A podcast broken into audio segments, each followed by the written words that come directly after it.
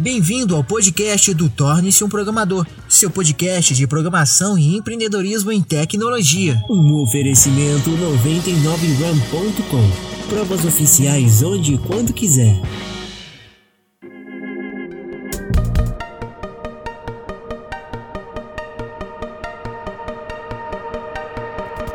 É, bom, outra pergunta aqui que eu gostaria de colocar é: na sua jornada, algumas literaturas foram essenciais para a formação da sua mentalidade. O senhor tem algumas referências de livros que o senhor leu, de algumas literaturas que o senhor é, acompanhou a sua jornada e que acompanha até hoje?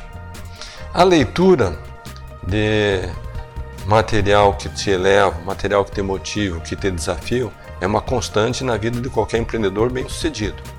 Mas tem algumas literaturas e algumas leituras que marcam pela sua essência, pela sua, digamos assim, profundidade e pela sua perenidade.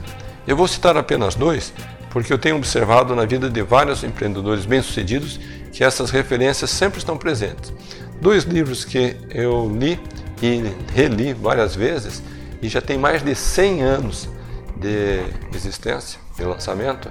Um deles se chama Pense e Enriqueça, autor Napoleon Hill. Eu já tenho viajado várias partes do mundo, Europa, Ásia, Estados Unidos, e em vários seminários esse livro sempre vem à tona.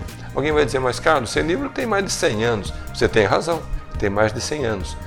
Ah, mas os exemplos que estão lá não se aplicam hoje. Você tem razão, os exemplos que estão, estão lá talvez não se apliquem hoje. Mas os conceitos, os princípios, as técnicas, elas são contínuas, são constantes. Valeram há 100 anos atrás, valem hoje, daqui 100 anos vão continuar valendo. Então, qualquer pessoa que esteja em busca do sucesso, essa é uma literatura que eu recomendo. Tem um outro livro que me impactou muito, que eu li várias vezes, foi escrito há 50 anos, chamado A Universidade do Sucesso, de Og Mandino. Também é um livro que alguém vai dizer, ah, esse é um livro desatualizado. Concordo, é desatualizado, mas os conceitos, os princípios, as técnicas são contínuas e vão ser válidas hoje, assim como foram no passado, como serão no futuro. Agora, por outro lado, vocês sabem que eu sou uma pessoa de fé. Então, a Bíblia faz parte da minha leitura e o livro de Mormon faz parte da minha leitura também.